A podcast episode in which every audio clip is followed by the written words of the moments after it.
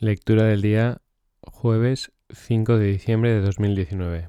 Bienvenidos a Cutre Podcast, mejora personal de, andar por casa.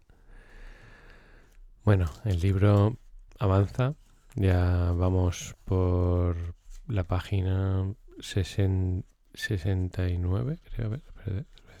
Hemos terminado el capítulo 2. Sí, vamos a llegar próximo día empezaremos por el día set, por la página 76 y hay unas 170. Estamos cerca de la mitad del libro.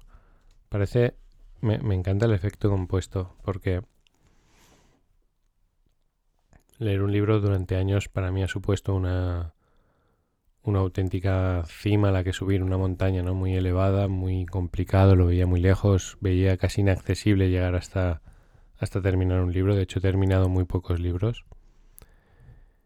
Y, con este concepto que aprendí de Alfio Bardola, que es un, un experto en finanzas y bueno, fui a una formación suya y hablaba del efecto compuesto, ¿no? Como que es como tú pones un poquito cada día y cuando te descuidas has llegado hasta el final, ¿no? Y si piensas que ese poquito no lo has puesto cada día, han pasado tres meses y no has llegado a ninguna parte. Y dije, ostras, pues yo no puedo, no, no puedo dejar de aplicar el efecto compuesto, porque antes se me hacía una montaña. Yo decía, wow, cuando lo terminaré, cuando haré esto en inglés, ¿no? Estudiar inglés. Yo todos los días hago prácticamente una hora de inglés. Eh, estoy avanzando una pasada. Y solo me preocupo de, de cada día, de hoy, de nada más, ¿no? Y un poco la, lectura va también de, eso. No, no, en ese aspecto, pero sí, sí nos va a llevar hasta ahí en un, en un momento dado. El tema de hoy es el manejo de la depresión. Y nos dice el libro, todos pasamos por etapas en la vida. No, todos pasamos por etapas en que la vida nos parece extremadamente difícil. Cuando nos quedamos solos, cuando no podemos pagar nuestras deudas, cuando nos quedamos sin empleo, cuando perdemos a un ser querido, en circunstancias así nos preguntamos si lograremos sobrevivir esta semana o otra semana. El hecho es que de una forma u otra generalmente lo logramos. A ver, yo voy a hablar de, mi experiencia con la depresión. Ha habido fases, fases en mi vida en las que he estado muy mal, en la que he tenido muchísimo dolor. O sea, la vida era oscura y, dolorosa. Eh, me levantaba y pensaba que, que, el día iba a ser una mierda, que, que mi vida era una mierda, que qué asco que fuese el lunes y cuando llegaba el viernes ya tenía asco de que llegase el fin de semana. Y cuando se acababa el domingo ya decía otra vez el lunes. Fue una época en la que se me mezclaron varias cosas y una fue un, un conflicto laboral eh, muy duro, ¿no? De moving, de amenazas, de... Bueno, yo iba al... Era un conflicto societario entre... Eh, eran, eran dos grupos de socios, yo formaba parte de uno de ellos y era un acoso brutal. O sea, mandaban abogados a mi casa, me perseguían, nos amenazaban. Em, eso, me han llegado hasta denunciar por, o sea, por robar. Em, no, sé, tendría 25 años, 24, 25 años, por apoyar a un familiar, que no me arrepiento, ¿eh? Lo volvería a hacer me metí en un lío de, personas de 60 años o 50 y pico años. Una batalla societaria eh, eh, brutal, brutal.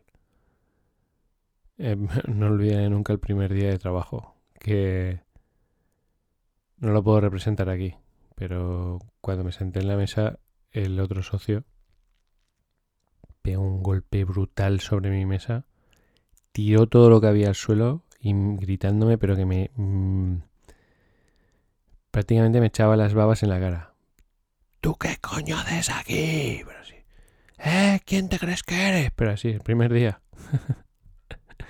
y yo cuando salí dije, Alfredo, el otro socio, no sé si tendré, si volveré a tener en mi vida un peor día de trabajo, un peor primer día de trabajo. Bueno,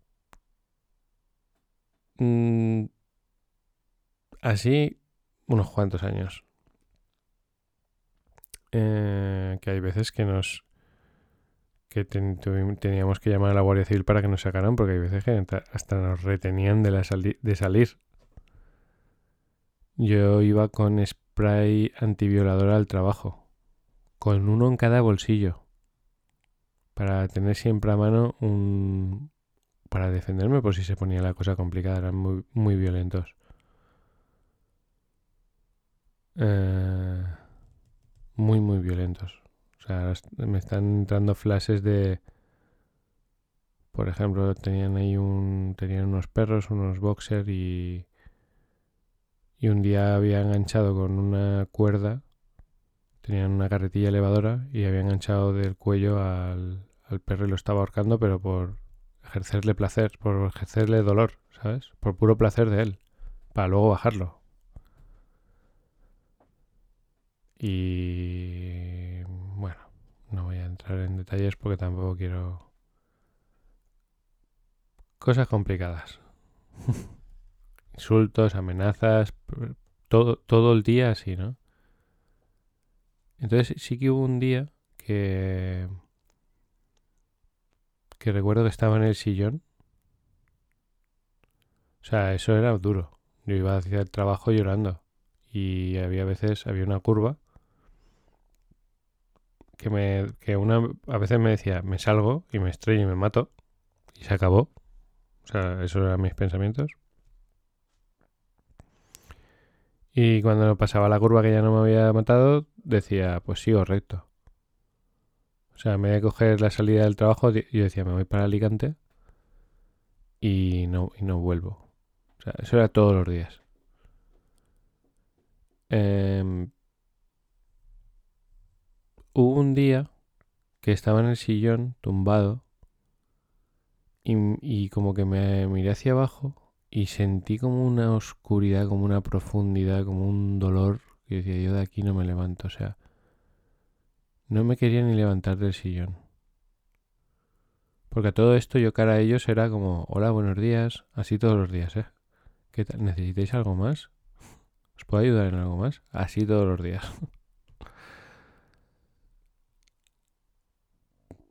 De hecho, ayer estábamos viendo la serie y eh, es súper dura. Es, una, es romántica, pero es la hostia de dura. O sea, María decía, no quiero ver porque pasa, pasan cosas durísimas. Es, muy realista y dura, ¿no? 1700 y pico. Y...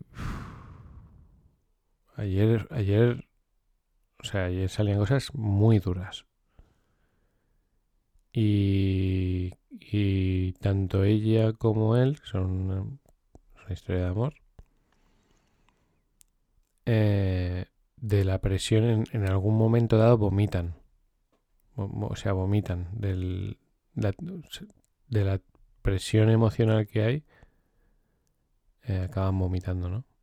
del dolor, pero no que están sintiendo físicamente, sino de lo, de, la, de lo duro que es lo que está pasando. Pues recuerdo una vez, no se me olvidará que que lo mismo, que se acercó, tenía que hablar con alguien algo muy complicado, una reunión muy difícil, donde yo tenía que mantener la compostura. Y segundos antes estaba llorando como un loco, solo, ah, o sea, así. Y, luego vomité, luego me lavé la cara, salí y... Buenas, ¿qué tal? ¿Te puedo ayudar en algo? bueno, pues ahí creo que caí deprimido para cualquier persona que si estás oyendo esto y, y estás deprimido, sientes que estás deprimido, algo que he visto en común en clientes, en amigos, en personas con las que he ido conociendo, es que sobre todo los más fuertes, hay personas que son más fuertes y otros que son un poquito menos, como que no lo aceptan, No, o sea, como que lo vean que eso es para otros. Hasta el más grande, yo he estudiado todos los más grandes, ¿eh? Caen en depresiones, en adicciones, en no puedo más, en cualquier cosa. O sea, no, no hay que avergonzarse ni sentirse mal ni nada por el estilo. Esto es una cuestión de química, es una cuestión de... es un fallo del sistema. De hecho, hay, hay personas que tienen una predisposición a la depresión. O sea que genéticamente se deprimen porque su cerebro genera, no sé, no soy muy bueno para eso, pero genera pues unas hormonas o unas sustancias químicas que les llevan a, a la depresión.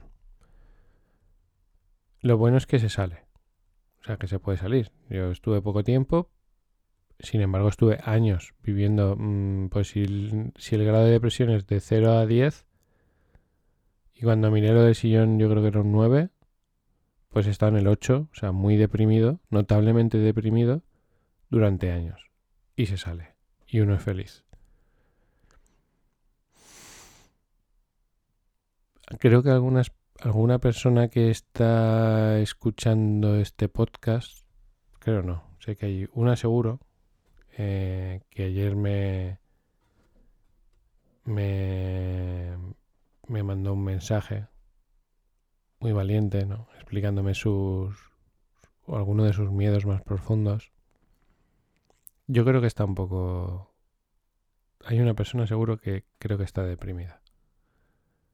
Pero puede que haya alguno más. Bueno, pues se sale. ¿Vale? Aquí explica algunas pautas. Yo las voy a leer. Tener en cuenta que esto es un librito que toca muchos temas de una, de una forma, pues eso, así por arriba. Pero puede que estas estrategias te sirvan. Si te sirven, perfecto. Mira. Dice algunas preguntas que te debes hacer cuando, cuando tú sientes que estás mal o, algo te está angustiando, no vamos a hablar de depresivo porque la depresión es que el cuerpo te, te noquea, ¿eh? Te deja que dices, la vida es una mierda, no puedo con esto, ¿cómo voy a salir de aquí? Que no ves la luz y es un círculo vicioso de autodestrucción. Pero bueno, aquí dice... dice, la próxima vez que te asalte la desesperación, Pregúntate lo siguiente. ¿Tengo suficiente aire para respirar? ¿Tengo comida para hoy? Eso mi maestro. A mí me dio un tortazo cuando, cuando nos hizo ese ejercicio, me pareció brutal. Yo lo, he hecho mucho en muchas formaciones, en muchos talleres que he hecho de, de mejora personal. Y invitaba al público a poner qué necesitaban para ser feliz. ¿no? Y entonces ellos empezaban a pues eh, amor, eh, salud, tal, dinero, reconocimiento, un montón de cosas. Y cuando terminaba yo decía no, no habéis aceptado ninguna. Lo único que necesitáis es oxígeno y agua. A partir de ahí tú ya puedes ser feliz. Voy a entrar en voy a entrar en flow, en free flow en... No, mm, voy a alejarme ahora un poquito del libro porque prácticamente los puntos que trata con lo que siento que voy a decir es lo mismo. Eh, cuando tú cuando tú tienes em, cuando tú tienes claro ese principio que lo que realmente necesitamos es oxígeno y agua para ser feliz puedes empezar a tener contigo una comunicación interna más efectiva. O sea, em, al cerebro hay que llevarlo siempre. Esto es, una, esto es una forma de solucionar problemas racional, cognitiva, o sea, intelectual. Tú, de pronto, hay algo que te preocupa. Esto es una técnica que yo he utilizado durante años y a mí me ha dado eh, toneladas de felicidad toneladas. O sea, yo vivo con esa... Ahora ya casi ni lo aplico. Cuando sí que siento, cuando algo me preocupa, la aplico. Suelen haber pocas cosas ya que me preocupen. Yo tengo claro ese principio, que única y exclusivamente para ser feliz, lo único que hace falta es oxígeno y agua. Y después, si seguimos un poquito más, alimento y cobijo. Yo hacía este ejercicio con, con las personas que venían al taller.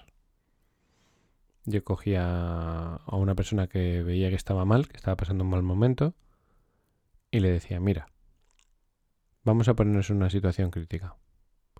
¿Tienes hijos o padres o alguien ser querido? Decía, sí.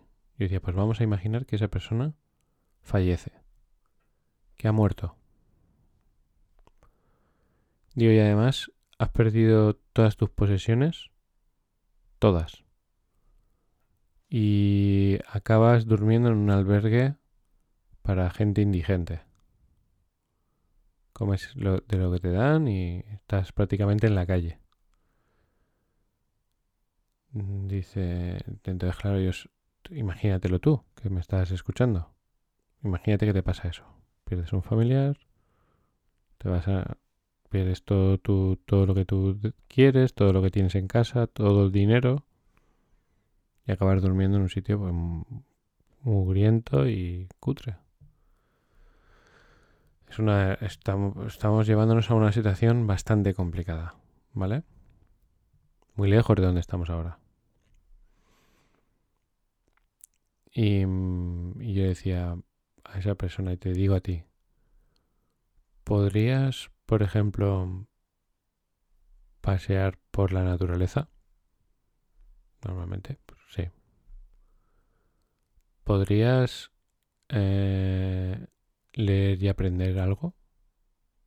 Podemos ir a una biblioteca y leer y aprender, ¿no? Sí. ¿Podrías tener tiempo para descansar? Sí.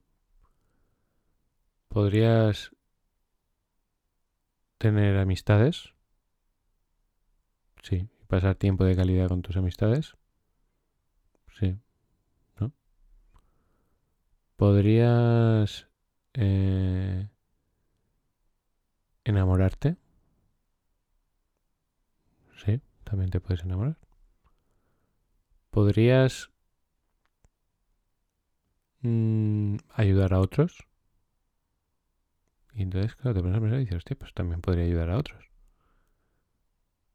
Y, cuando ya la, la, persona que sentía eh, antes de empezar a hacer el ejercicio que su vida es una mierda, de pronto yo le decía, a ver si ese, ese mendigo es más feliz que tú. Porque la última pregunta era, ¿esa persona podría llegar a ser feliz? Y me decía, sí. Entonces, uno puede ser feliz cuando, cuando quiera. Es una decisión personal. Porque hay gente que le han privado de la salud y es más feliz que yo. Hay gente que le han privado de su dinero y es más feliz que yo. Incluso hay gente que le han llegado a privar de su libertad y son más felices que yo. Hay gente que ha perdido familiares. Hay gente que ha perdido a su hijo. Y es más feliz que yo. Se puede ser muy feliz si no leer eh, El hombre en busca de sentido de Víctor Frank, que no es que sea feliz, feliz, pero os ayudará a entender todo esto. Entonces, ¿qué ocurre? Que cuando tú relativizas, yo por ejemplo, imagínate que yo ahora tengo un problema con un familiar yo me digo a mí mismo, este es mi ejercicio. Aquí pone unas cuantas preguntas que ahora os las leeré, pero yo, esta es la pregunta que me hago yo siempre. Si yo no volviese a ver nunca a esta persona, y esta persona a mí, o la viese, o la tuviese que ver, me da igual, pero esta persona se crea una imagen sobre mí horrible, de que yo soy un monstruo, ¿yo podría seguir siendo feliz? Y yo me digo, sí. Digo, pues soy feliz. Con los hijos, por ejemplo, eso a mí me ha ayudado muchísimo porque cuando tú estás divorciado puedes llegar a tener miedo a que te quieran más o te quieran menos o cualquier cosa, ¿no? Te manipulen, te hagan chantaje, porque ellos detectan nuestras debilidades. Entonces yo al principio yo decía, si mis hijos no me quieren, ¿yo podría ser feliz? Y voy a pensar, claro, la mayoría, la mayoría de las personas ni se lo plantean y dicen que no. Hay mucha gente que dice, ay, para mí lo más importante es que mi hijo me quiera. Pues estás jodido. Porque tu hijo, mm, hay muchas probabilidades de que durante una fase de tu vida bastante grande no te quiera. Hay muchas posibilidades, yo no digo que vaya a ser, pero que tú deposites tu felicidad en que tu hijo te quiera,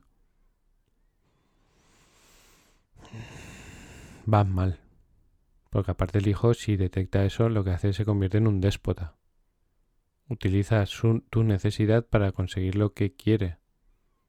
Pero así, salvajemente. O sea, raro sería el niño que dijese, ay, mira, tengo a mi padre o a mi madre comiendo de la palma de mi mano y no me voy a aprovechar. Muy bueno tendría que ser. Creo que es que ni existe eso. o sea, es muy raro. El niño pues, es egoísta, como todos. Y no tiene la conciencia ni la consciencia para no hacer abuso de su poder. Entonces, claro, tú dices, pues mi hijo, pues, si me quiere bien y si no me quiere también, porque podría no haber nacido. Y tú podrías haber sido feliz. Incluso puede fallecer mañana. Mis hijos, a veces digo, sí. ¿Y si me llaman ahora que mi hija ha muerto en un accidente o... Porque es que muere la gente todos los días, ¿eh? Y se ha muerto. ¿Qué, qué haría? Y entonces, claro, yo recurro a, lo siguiente. Voy a buscarlo en el ordenador. Yo me vengo aquí. Pongo etapa del duelo. Me vengo al gráfico.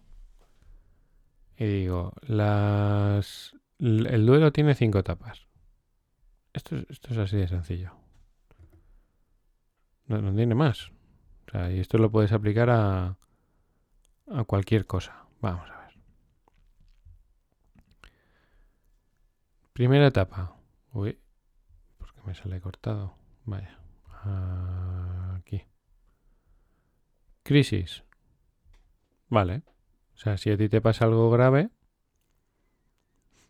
vas a tener una crisis. Grave es. Grave es fallecimiento de un familiar o una enfermedad grave o un familiar o un ser querido con una enfermedad grave o la, la pérdida de un ser querido, no hace falta que sea un familiar. A veces no coinciden. Entonces, ¿qué te va a ocurrir? Lo primero, una crisis. Bueno, vamos a poner que tu finanzas han ido por ahí a más o has tenido un problema político o te privan de tu libertad. O sea, ¿entendéis, no? O sea, si meten a un hijo tuyo en la cárcel, pues ostras, aunque no haya fallecido, vamos a decir que es una cosa grave. Está, claro, ¿no? Pero van por ahí las cosas, no... Si suspende curso, pues no, o sea, si hay 10 grados de gravedad, que tu hijo suspenda el curso es grave, 3 para algunas personas, uy. Bueno, bueno, yo veo que tiene ahí una, una política ahí con lo... Ay, con el colegio, con esto, con los estudios, mi hijo, ay, que como no entre en este colegio me va a dar algo, pero que te va a dar algo. Pero si igual luego es un zángano. ¿O no? O, que claro, es que están las personas ahí pensando, no, porque si esto no pasa, entonces o el traje de la comunión, o si no tengo pintada la casa para la comunión. Por favor. Gravedad, más o menos, o sea, lo primero que hay que hacer es relativizar qué cosas son graves y qué cosas no. O sea, si por ejemplo ahora hay un, un colapso económico y, y, una, y el dinero no vale nada y empezamos que no tenemos para comer y tal, bueno, pues hay que empezar a preocuparse. Si secuestran a un familiar tuyo, si lo extorsionan, si... Bueno, claro. Pero si no, pues oye. Que le hayan puesto una falta o que no... Yo qué sé. O que salga con un novio que es un, bandarra o una novia que sea una bandarra. Pues es su problema, ¿sabes lo que te quiero decir? Eso es su camino. no, no es el tuyo. Vamos a poner que tu hijo no te quiere. Bueno, pues habrá fases en tu vida que tú no. Yo, mis padres ha habido épocas que he dicho, pero vamos a ver. ¿Estos de qué van? Que no los he querido. Los he respetado, han estado ahí, pero no es un amor. Yo, de hecho, yo a mis padres no tengo un amor de, ay, mis padres, ay, cuánto los quiero, qué importantes son para mí. Pues no lo tengo. O sea, si ellos, si ellos su felicidad depende de eso, pues me siento agradecido, siento respeto, eh, los cuido a mi manera, pero no estoy, no, no, es, no tengo un amor profundo por ellos. No pasa nada, ¿eh? O sea, no es una ley, no es algo obligado. ¿Cómo voy a obligarle yo a mis hijos? Es que yo no espero que ellos tengan un amor profundo por mí. Son seres individuales y tienen que decidir a quién aman y a quién no. no es obligado a amar ni a un padre ni a un hijo. No es obligado. Tiene que ser algo que surge desde dentro de ti. Y que se trabaja. Porque el amor hay que... El, o sea, creo que es algo que, hay que cuidar y que hay que trabajar. Ni más ni menos. Bueno, etapa de duelo. Eh, estás en crisis. O sea, te pasa algo malo. Primera etapa. La negación. La primera etapa es la negación. Lo primero es, esto no me puede estar pasando a mí. Por ejemplo, has en depresión. No, no, yo no estoy deprimido. Vale. Siguiente. Bueno, no, mira, que no puedo utilizar la depresión porque estoy viendo las fases y no funciona. Mm, vamos a pensar en algo dramático. fallece un hijo. Eso es dramático. Primer impacto. Primera fase. Negación. No puede ser. No, Hay personas que les cuesta aceptar que eso ha pasado. Y esto, esto es algo que tiene que pasar siempre. Vamos a poner algo menos crítico. Un divorcio. Se, se divorcia un hijo tuyo. Por ejemplo, ¿no? Pues lo primero es no, no seguro que vuelven. Es que estoy tratando de poner un ejemplo de seguro que vuelven porque tal, porque esto no, esto es una tontería, esto es algo que no tenía que haber pasado. Vale. Siguiente fase, enojo, la rabia. Pero ¿por qué ha pasado esto tal, no? Ya dije, no soy muy experto en estas etapas de duelo. Pero, pero, hay que vivirlas así. O sea, pues. A ver, que pongo otro ejemplo. Mira, voy a poner un ejemplo para los que estamos en el multinivel. Y así a lo mejor me sale mejor. Uno de tu equipo, de tu bajo línea, mm, te rechaza. No quiere trabajar contigo. Primero, pero ¿cómo no va a querer trabajar conmigo? Si no sé cuánto, si no sé qué. Vale. Siguiente, enojo este es un gilipollas o esta es una gilipollas, por esto, por lo otro. Siguiente fase, depresión. Que es que lo pasan mal. Es que claro, yo a mí me cuesta ahora mismo pensar que lo paso mal porque uno de mi equipo se va o si un hijo se divorciase lo que sea, pero bueno. Lo siguiente es depresión. Y es una fase que tú ahí, esa es la parte más baja de la curva. Es una curva que va bajando, o sea, desde el dolor va bajando y te vas hundiendo, ¿no? Negación, rabia y enojo y depresión. Todo lo que tú tardes en salir de ahí, tú puedes llegar a multiplicar el dolor por 50, por 100 o por 1000. O sea, puedes vivir toda la vida con dolor. Eso hay que ser rápido. Lo siguiente que es asimilación. Empiezas a digerirlo. Y la siguiente es aceptación. Y la última, que es la más bonita, es aprendizaje. Entonces, si a ti te ha pasado algo y quieres ir rápido en este proceso, lo primero que tienes que hacer es no negarlo. Por ejemplo,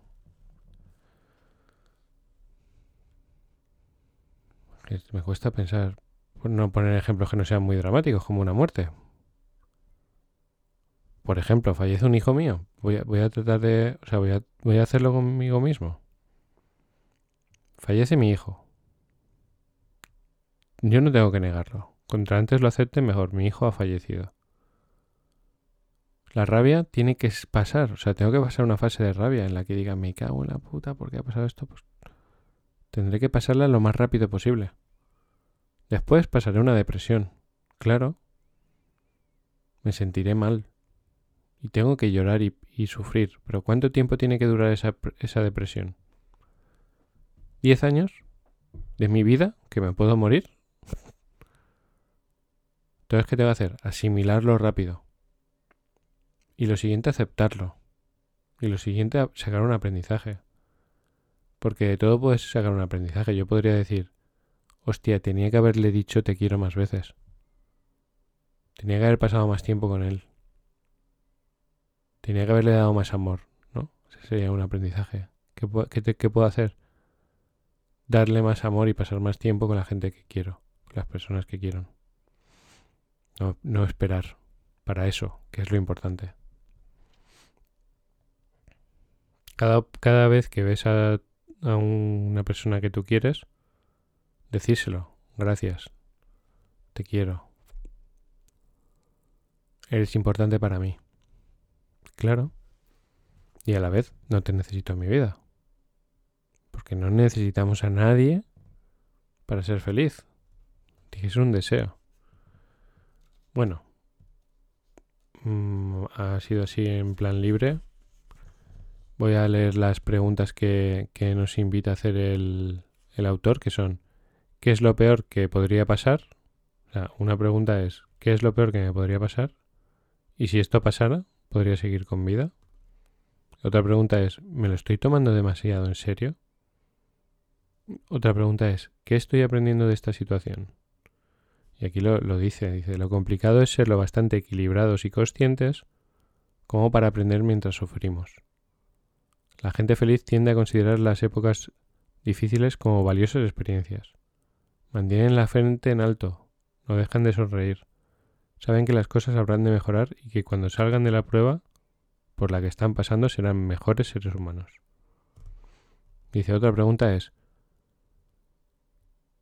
es que esto no lo entiendo, pero es si el problema es realmente grave, voy a poder estar bien dentro de cinco minutos y entonces es como que tú tratas de ser feliz cada cinco minutos.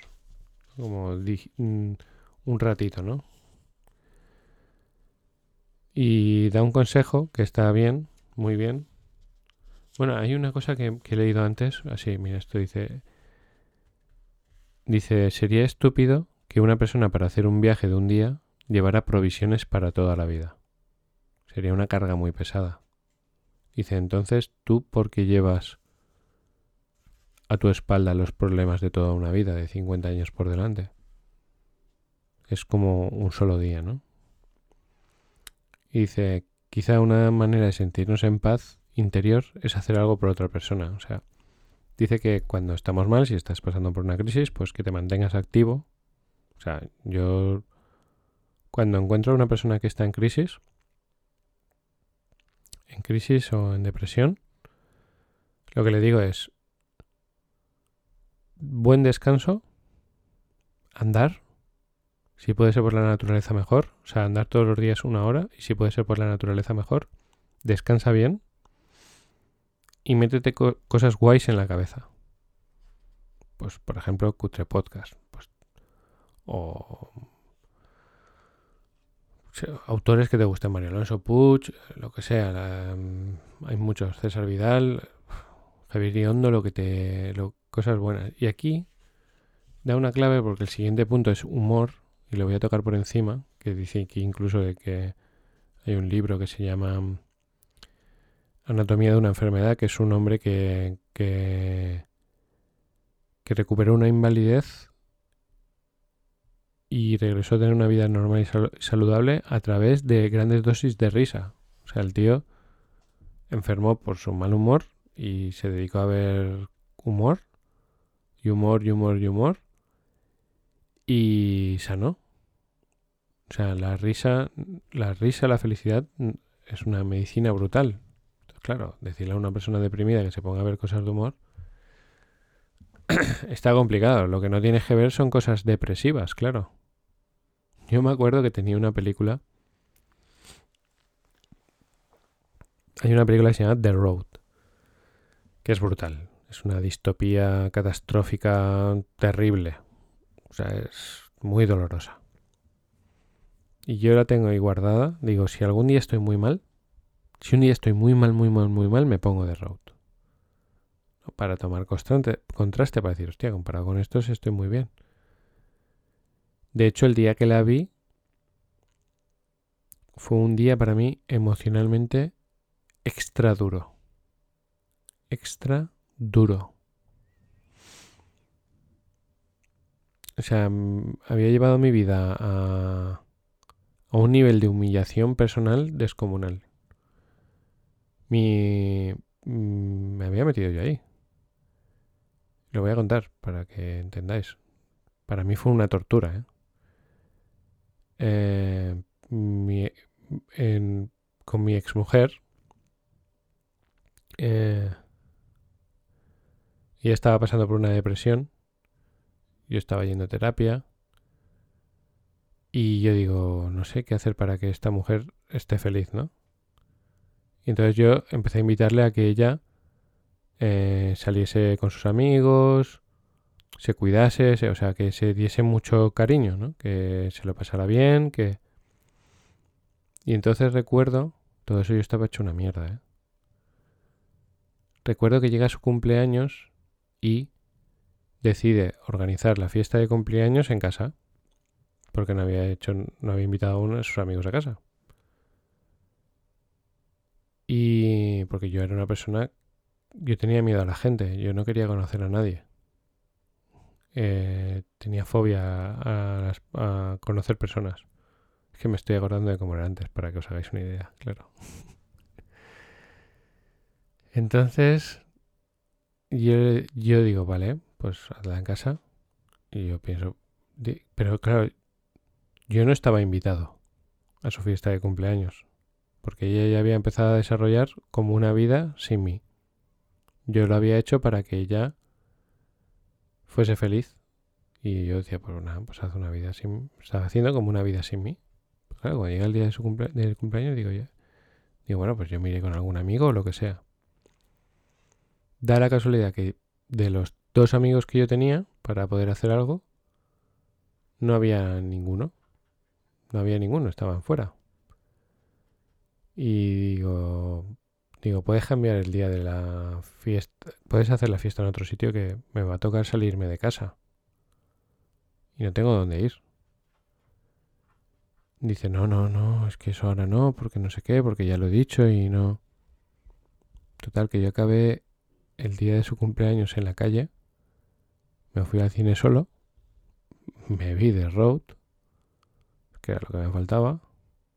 Y recuerdo estar en el coche, abajo, viendo desde abajo la luz las luces de mi casa. Le mandé un SMS, pero no existía el WhatsApp. Digo, cuando hayáis acabado, avisarme. Y esas horas fueron... Y yo decía, pero ¿qué hago aquí? ¿Qué, qué, humillante es esto? O sea, me había metido en un en una vida de mierda yo solo. Bueno, ¿y por qué venía esto? Qué guay mi vida ahora, madre mía. Joder. Eh, la responsabilidad no es de, mi ex, ¿eh? es toda mía. ¿A qué viene esto? A que el autor nos invita a que nos demos grandes dosis de humor.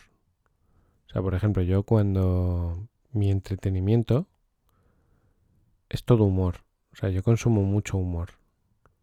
Y es muy bueno. María muchas veces me dice, ¿de qué te ríes? Digo, nada, estoy aquí. Y ahora cuando estudio inglés, después veo una comedia de humor. Y me río yo solo y estoy riéndome solo y, y tengo, o sea, cuando me acuesto, eh, me resulta mucho más cómodo acostarme con oyendo algo, que no, no oigo nunca nada. Yo oigo un programa de humor. O sea, yo soy un gran consumidor de humor. tengo varios programas y sigo gente, personas que, que son muy divertidas.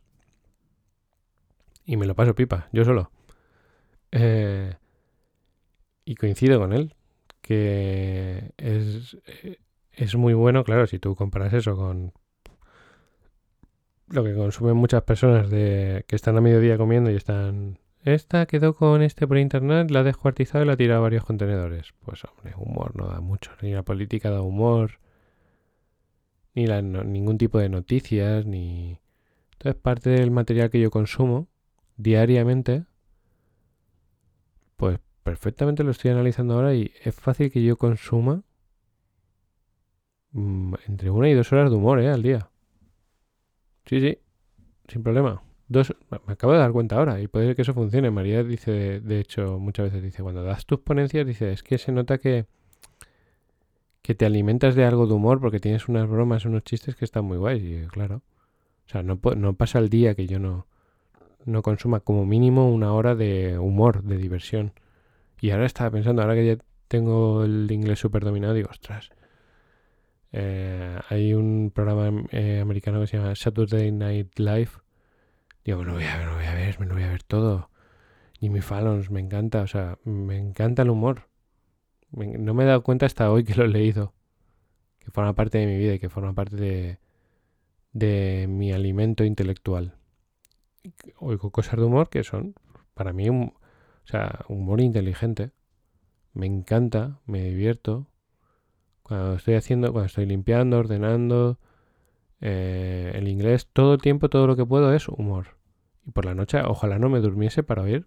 Es un programa de humor que me muero yo solo. son buenísimos. Y me río mucho solo. Me lo paso muy bien. Ahora estaba, ahora este fin de semana nos vamos a, Alicante a hacer una escapada.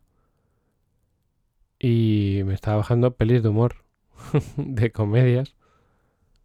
Claro, pasar un rato divertido y, llenar tu cuerpo de, de diversión, de risas, de humor, porque es importante, ¿no? Claro, cuando estás deprimido cuesta un poco. Ahora, si estás deprimido y te pones a ver películas tristes, pues ostras, cuidado, cuidado que el cuerpo es muy sensible, la mente también. Y bueno, más cutre no puede ser este podcast porque me he ido por las ramas, he hecho lo que he querido. Mi, intención es, es buena.